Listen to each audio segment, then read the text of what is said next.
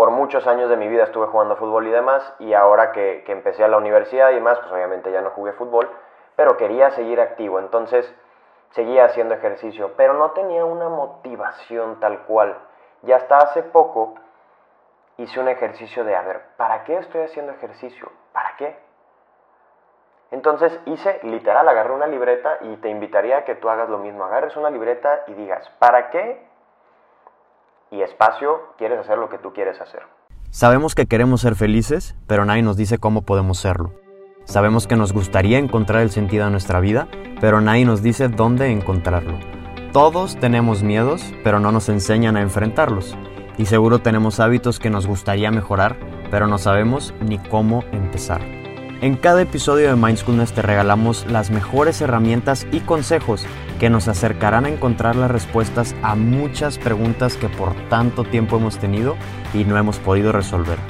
Juntos Emprenderemos un camino para conocernos y entendernos, para así poder elevar nuestra conciencia y mejorar nuestros hábitos.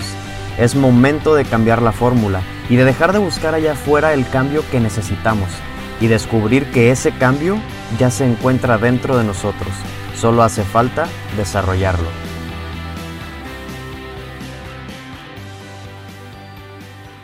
Bienvenida, bienvenido nuevamente te quiero agradecer. Yo sé que tal vez últimamente empiezo todos los episodios así, pero para mí la gratitud es un pilar de mi vida y te quiero agradecer a ti por estarme escuchando, por regalarme tu confianza y por estar nuevamente aquí. O si es la primera vez que nos escuchas y te estás dando la oportunidad de decir, mm, pues a ver qué trae Mindfulness, a ver qué trae Rod, bienvenida, bienvenido y espero te pueda aportar este episodio.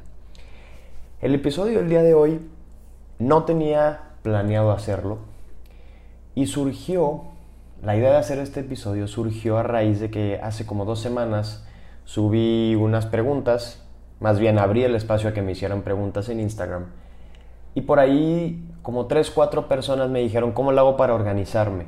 Siempre intento empezar metas nuevas, hábitos nuevos y nunca lo logro y me frustro, no lo puedo hacer ¿Cómo le haces tú? Entonces no sé si a ti te ha pasado que intentas crear un hábito nuevo en tu vida o intentas organizarte o ser más disciplinada, disciplinado y te encuentras fallando otra vez. Y te encuentras frustrándote otra vez, regañándote otra vez, diciéndote que no eres buena, que no eres bueno.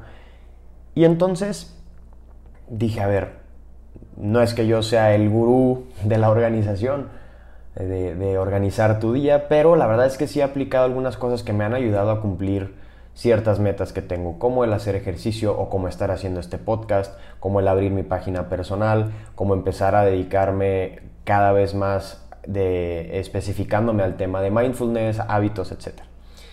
Entonces no sé si a ti te ha pasado que estuviste, estás eh, en esta situación en la que quieres mejorar, o sea, la intención ya está, quieres mejorar, pero como que tu sistema está fallando, es decir, las cosas que estás haciendo no te llevan a cumplir esa meta o a llegar a esta mejora que quieres. Entonces dije, bueno, voy a recopilar las cosas que me han ayudado a mí, las voy a sintetizar y las voy a hacer en, las voy a poner en este episodio para podértelas dejar aquí, así como dicen, en bandeja de plata. Entonces, la primera cosa que yo te diría cuando estás en esta, en esta etapa en la que quieres mejorar y nada más no encuentras cómo, antes de hablar del cómo vas a mejorar, yo te invitaría a que revises tu para qué. En, mi primera clase de maestría, que fue la semana pasada, y en el inicio de clases de la clase que estoy dando en la, en la Universidad de Monterrey de Liderazgo, el primer tema que se vio fue el para qué. ¿Para qué estás aquí? ¿Para qué estás en esta clase? ¿Para qué estás tomando esta maestría? Y en específico tú, ¿para qué quieres mejorar este hábito? ¿O para qué quieres organizarte? ¿O para qué quieres ser disciplinada o disciplinado? ¿Para qué? Y te explico el por qué es importante tener nuestro para qué. Dirás, pues de qué me sirve saber mi para qué si al final yo lo que necesito es hacer ejercicio o lo que necesito es organizarme. Ahí te va.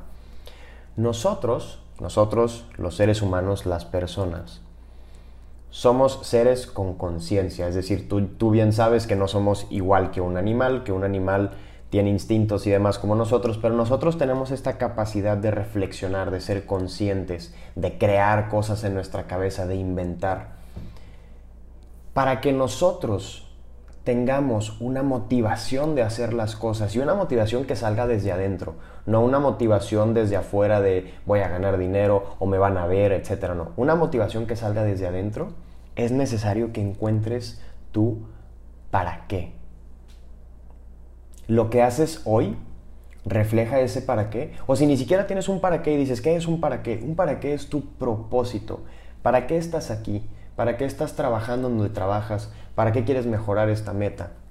¿Qué sentido le da esto a tu vida? No sé si te has llegado a preguntar esto. Vamos a hacer un ejemplo. A mí me pasaba antes con el ejercicio, ¿no? Yo quería hacer ejercicio porque la mayoría de mis amigos hacían ejercicio.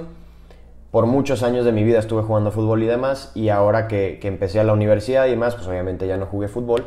Pero quería seguir activo. Entonces seguía haciendo ejercicio. Pero no tenía una motivación tal cual.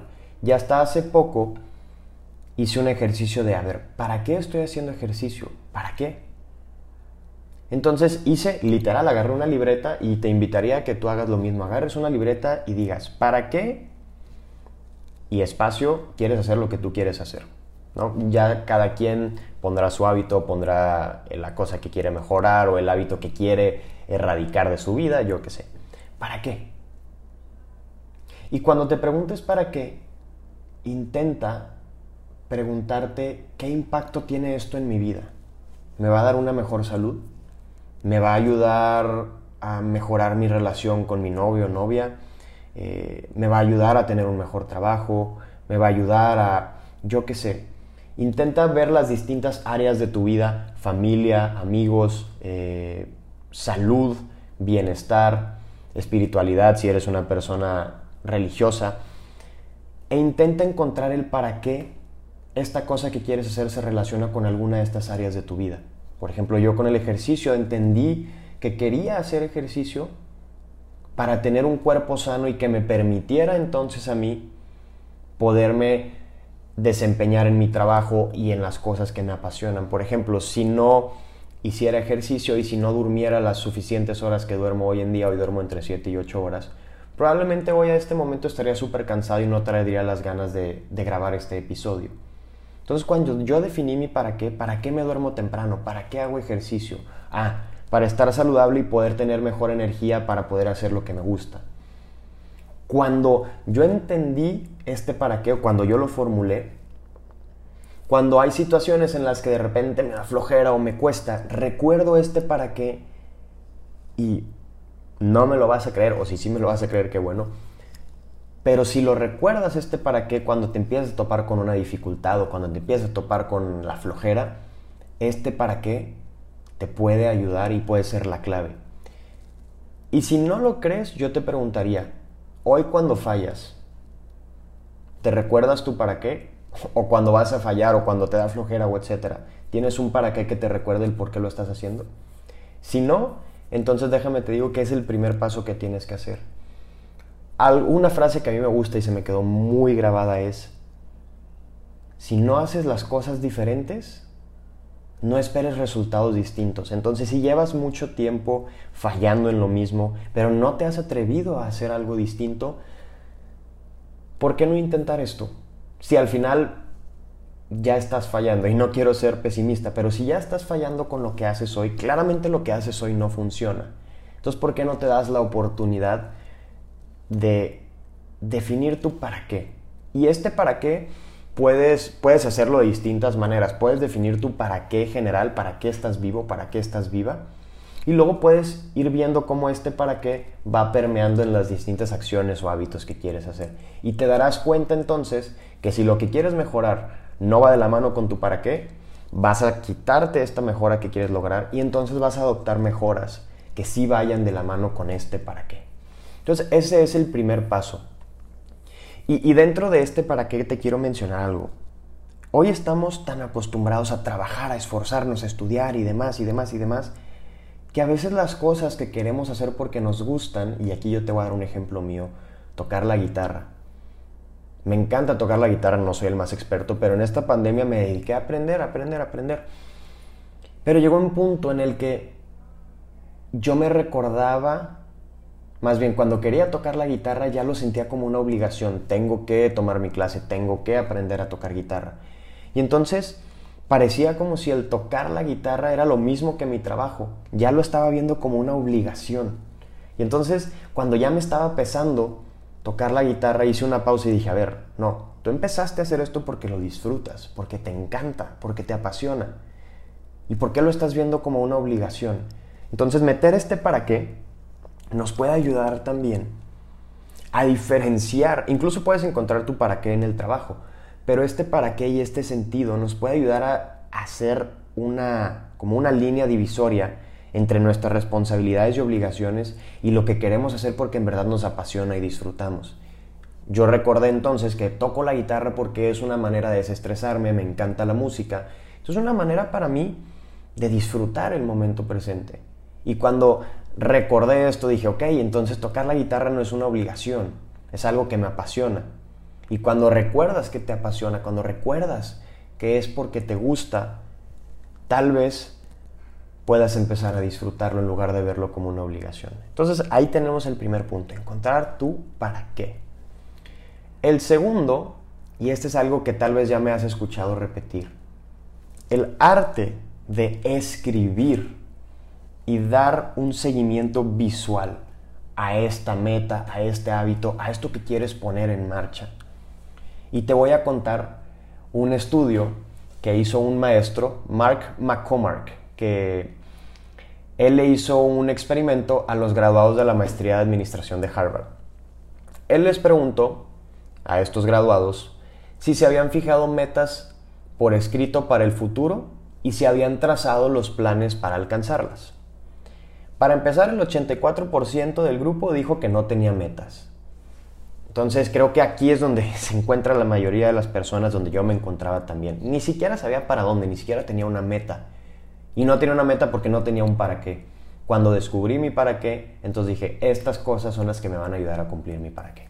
Pero bueno, el 84% no tenía metas. El 13% contaba con ellas pero sin escribirlas. Es decir, tenían en la mente cuál era su meta, pero no lo tenían escrito, no tenían un plan visual que iban a decir, es este primer año voy a hacer esto, el segundo año tal. No lo habían trazado, solo lo tenían en la cabeza. Y solo el 3% lo tenía por escrito. Entonces hicieron esta, levantaron esta información y dijeron muy bien. Diez años después, este maestro busca a los graduados de esta maestría y descubrieron que el 13% que tenía metas en la cabeza pero no escritas, ganaban en promedio el doble que el 84% que no tenía ninguna meta. Pero esto no es lo más impresionante. Lo sorprendente fue que el 3% de las personas que tenían su meta no solo en la mente, pero sino escrita, y tenían el plan trazado, estaba ganando en promedio 10 veces más que el 97% de los graduados. O sea, que el 84% que no tenía metas y que el 13% que tenía metas pero no escritas. Estaban ganando 10 veces más. Y esto no, no lo quiero enfocar como en el dinero, pero este es un estudio que nos prueba que a las personas que tienen metas claras, fijas, y no solo fijas en su mente, sino que visualmente tienen un pizarrón, una libreta, un post-it, en donde tienen la meta, es más probable que tengan éxito. Y por éxito, el éxito te lo dejo a ti. Puede ser éxito en cumplir tu meta, puede ser éxito en cumplir tu hábito, en mejorar tu relación. Es decir, cuando tienes un plan trazado, una meta trazada visualmente, es mucho más probable que la cumplas. ¿Y por qué? ¿Por qué? Tal vez esto ya me escuchaste mencionarlo, pero lo vuelvo a decir. En el libro de Atomic Habits, que escribió James Clear, que ese libro es buenísimo para crear hábitos. Ahí él menciona que los seres humanos son seres visuales, que nuestro comportamiento está en su mayoría influenciado por las cosas que vemos. O sea, todo lo que vemos impacta en nuestro comportamiento, sino todo, mucha o gran parte de ello.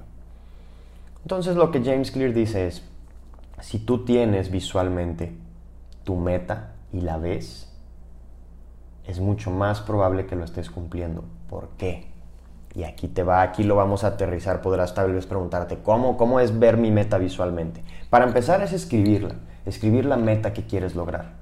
Después de definir tu para qué, vas a definir las metas que te van a ayudar a lograr este para qué, ¿no?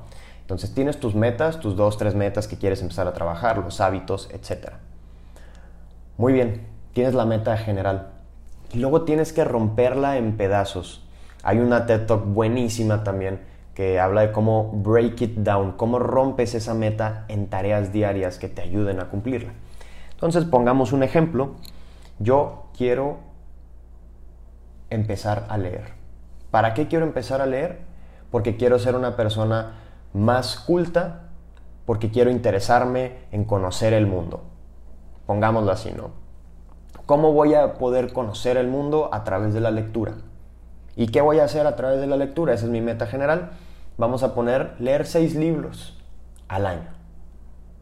estamos hablando de un libro cada dos meses. Muy bien. Pero si yo escribo que voy a leer un libro cada dos meses, está perfecto. Pero ¿cuándo?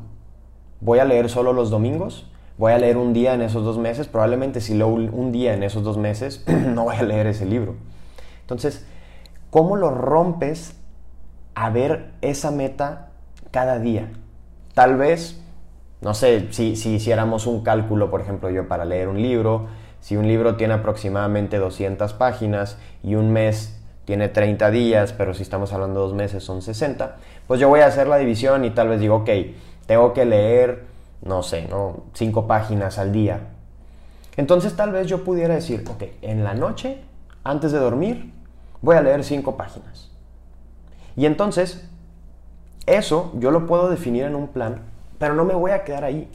Yo te voy a invitar a que visualmente tengas algo, una agenda, un calendario, un Excel, una tabla hecha a mano, en donde tú puedas señalar cuando cumpliste tu hábito y cuando no. Así que si yo hoy en la noche leo estas cinco páginas, después de hacer esta actividad voy a tachar en este calendario que sí cumplí el hábito este día. Si mañana no lo cumplí, tacho. Si mañana sí, una palomita. Y así me voy.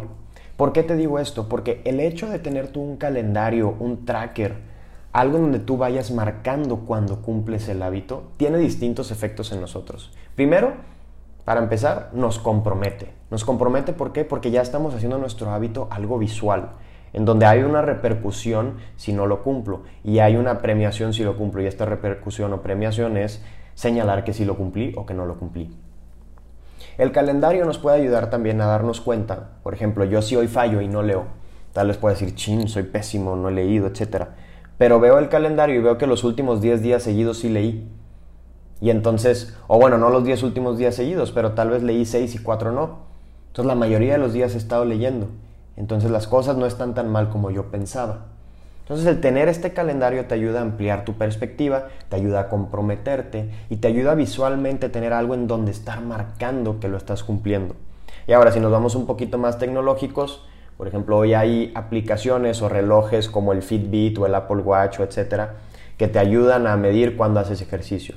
Hay aplicaciones de lectura que te ayudan a poner día a día cuando cumples un hábito, digo, cuando lees libros y cuando no, y van marcando tu avance. Es decir, hay, hay muchas maneras de que tú hoy puedas como medir este progreso. El simple hecho de tenerlo visualmente va a impactar muchísimo. Y si estás escéptica, escéptico a esto, pero nunca lo has hecho, entonces te invito a que primero lo hagas. Y si no te funciona, vienes y me dices y vemos cómo lo estás haciendo porque seguro hay algo que podamos corregir. Y el tercero y último concepto o apartado que quisiera platicarte el día de hoy es ser realista, tolerante y flexible contigo misma y contigo mismo. Una de las razones por las cuales nos cuesta organizarnos o nos cuesta cumplir hábitos o cumplir metas es porque no estamos siendo realistas y nos exigimos demasiado. Y con esto quiero, quiero matar el primer punto de ser realista. ¿A qué me refiero con ser realista? Si yo nunca he leído o llevo muchos años sin leer, no me voy a poner como meta leer 20 libros al año. O si nunca he hecho ejercicio, llevo muchísimo de no hacer ejercicio, no me voy a poner como meta hacer dos horas de ejercicio diario. Si nunca he comido saludable, no me voy, o no sé, por ejemplo, si tengo una adicción con la Coca-Cola, no me la voy a quitar de la noche a la mañana. Tal vez tengo que hacer un plan. Bueno, hay gente que sí lo ha hecho. Tal vez este último punto lo pueda debatir conmigo mismo. Pero bueno, regresando al, ejercicio y a la lectura. El ser realistas y reconocer, ok, hoy yo no hago ejercicio, hoy yo no leo nada. No me voy a poner una meta o un hábito que está muy fuera de mi control o muy fuera de mi estado actual. Te voy a poner un ejemplo que tal vez nos pueda dejarlo un poquito más claro. Quieres correr un maratón de, o medio maratón de 21 kilómetros pero llevas años de no correr. Si mañana te digo, lo que tienes que hacer el primer día de entrenamiento es correr 10 kilómetros. Si mañana sales y corres esos 10 kilómetros pueden pasar dos cosas. No los terminas o los terminas y terminas cansada, cansado, te rindes, te frustras y dices, esto no es para mí. Entonces, lo que habría que hacer si yo te digo, ¿quieres correr medio maratón? Muy bien. Empieza corriendo, empieza caminando 5 kilómetros o empieza caminando un kilómetro. Estoy poniendo un ejemplo, yo no soy, yo no soy entrenador de maratones. Y luego te diría, ok, ya corriste un kilómetro la primera semana. En la segunda, aumentale otro kilómetro. En la tercera, aumentale otro kilómetro. Y entonces, de esta manera, tal vez no te vas a frustrar. ¿Por qué? Porque vas avanzando de poco a poco. Estás siendo realista contigo te estás dando cuenta que hoy no puedes correr medio maratón, hoy no puedes leer 20 libros al año, hoy no puedes hacer dos horas de ejercicio, pero esa es tu meta final, tu meta llegar. Entonces tienes que romperla en metas pequeñas que puedas ir ajustando, que poco a poco te ayuden a llegar a este, a este hábito o a esta meta final. Ese es el primer punto, ser realistas. El segundo es ser flexibles. Ser flexibles me refiero a darnos cuenta que va a haber cosas que nos rodean que no podemos controlar. Y tal vez yo hoy no voy a poder hacer ejercicio porque me pusieron una junta temprano a la hora en la que yo hago ejercicio. O tal vez no voy a poder leer en la noche porque en la noche sucedió algo que me impidió leer, etc. Cosas que están fuera de nuestro control. Y aquí es algo que a mí me sirvió mucho, tener una disciplina flexible en donde sí, yo tengo una hora, un momento del día o varios días a la semana en donde yo los designo y tengo este calendario donde lo voy a cumplir. Pero soy flexible y reconozco que va a haber cosas que no voy a poder controlar o tal vez me voy a enfermar o yo que sé, cosas que me van a impedir tal vez en ese día cumplir con ese hábito. Pero no significa que soy pésima, que soy pésimo, que no soy buena, que no soy bueno. Así que ser flexibles y amables con nosotros mismos nos puede ayudar muchísimo. Y un tercer punto es ajustar nuestras metas. Y va de la mano con lo de ser realista. Yo no te voy a pedir ahorita que te pongas como meta leer 20 libros o correr 21 kilómetros. Yo te voy a pedir como meta que te pongas correr un kilómetro las primeras dos semanas o leer un libro el primer mes. No te voy a pedir, tal vez si puedes visualizar esta meta a largo plazo, pero yo prefiero que tengas metas cortas, ajustables donde tu sistema lo puedas ajustar. Tu sistema es aquello que te ayuda a cumplir esta meta, este hábito. Entonces, ponerte periodos de cada dos semanas o cada mes, voy a evaluar si la meta que me estoy poniendo funciona o si de plano me está sobrepasando y no la puedo cumplir, para evitar que lleguemos a esta frustración y abandonemos. Antes de frustrarnos o si te empiezas a frustrar, tal vez es momento de ajustar es momento de modificar la cantidad de minutos que haces ejercicio, o es momento de cambiar el momento en el día en el que lees, o es momento de cambiar el lugar en donde estás leyendo, yo qué sé. O sea, más vale que ajustes, que le quites un poquito, que le agregues un poquito, que le cambies aquí, que le cambies acá, a que te frustres y abandones. Yo prefiero que ajustes a que abandones. Las metas no son fijas, no son duras es mejor tener una mentalidad de mejora continua, donde decir, ok, ahorita no estoy en donde quiero estar, pero el primer mes voy a hacer esto.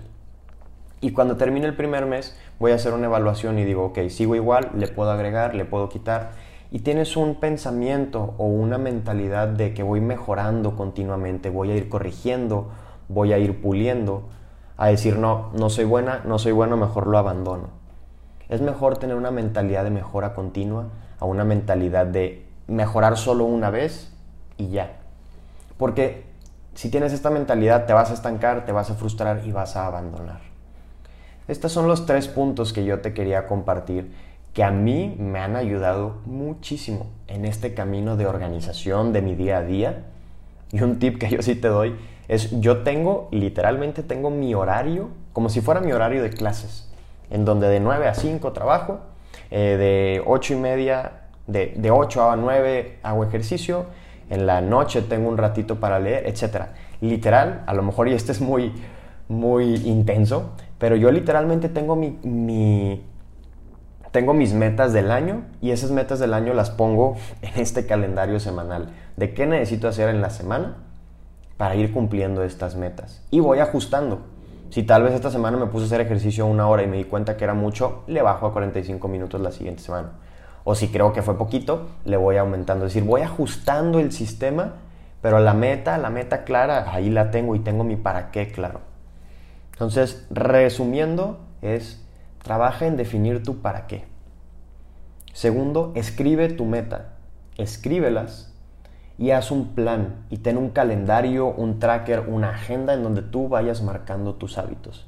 Y tercero, ser realista, ser flexible y tener una mentalidad de mejora continua. Con esto quiero cerrar y te quiero compartir dos frases, dos frases de dos personas que me llegaron muchísimo. Dice Sir Isaac Pittman, un tiempo bien organizado es la señal más clara de una mente bien organizada. Entonces tal vez no es que seas pésima, no es que seas pésimo, no es que seas buena o malo. Tal vez lo único que falta es clarificar tu mente, encontrar este para qué, definir la meta y entonces organizar tu día, organizar tu tiempo. Tal vez solo falta eso que te sientes, que te des este espacio y clarifiques tu mente y por ende clarifiques y organices tu tiempo. Y una segunda con la que quiero cerrar es, el éxito no se logra solo con cualidades especiales, es sobre todo un trabajo de constancia, de método y de organización. Y este la dice Jean-Pierre Sergent. Esta segunda frase para mí es vital, porque sí, tal vez puedes tener cualidades, pero por ejemplo yo, yo no nací siendo músico, no nací siendo un experto en guitarra pero el trabajo, la constancia, el método, el estar ajustando y mi organización me ayudaron ahora tal vez poderle tocar algunas canciones a Mariana, mi novia, o a poder pasar la tarde tocando algunas canciones que antes ni siquiera sabía tocar. Tal vez no tienes las cualidades especiales, pero todos podemos trabajar en nuestra constancia, en nuestro método y nuestra organización. Y bueno, te quiero agradecer si llegaste hasta aquí. Y te quisiera pedir por favor que me sigas en mindfulness.mx, me sigas en arroba rodgepuerta, compartas este episodio con alguien que creas que le sirvió o en tus redes para que a otra persona le pueda servir. Y el siguiente episodio vamos a hablar de la frustración. Hoy hablamos un poquito de que nos frustramos cuando no cumplimos metas, pero el siguiente episodio vamos a, a desmenuzar la frustración, por qué surge, cómo le podemos hacer para no frustrarnos y cómo esto nos va a ayudar a seguir cumpliendo y construyendo nuestras metas y hábitos. Así que nos vemos la siguiente semana. Te mando un muy fuerte abrazo y que tengas muy bonita noche, tarde, mañana o en el momento del día que te encuentres. Te mando un fuerte abrazo.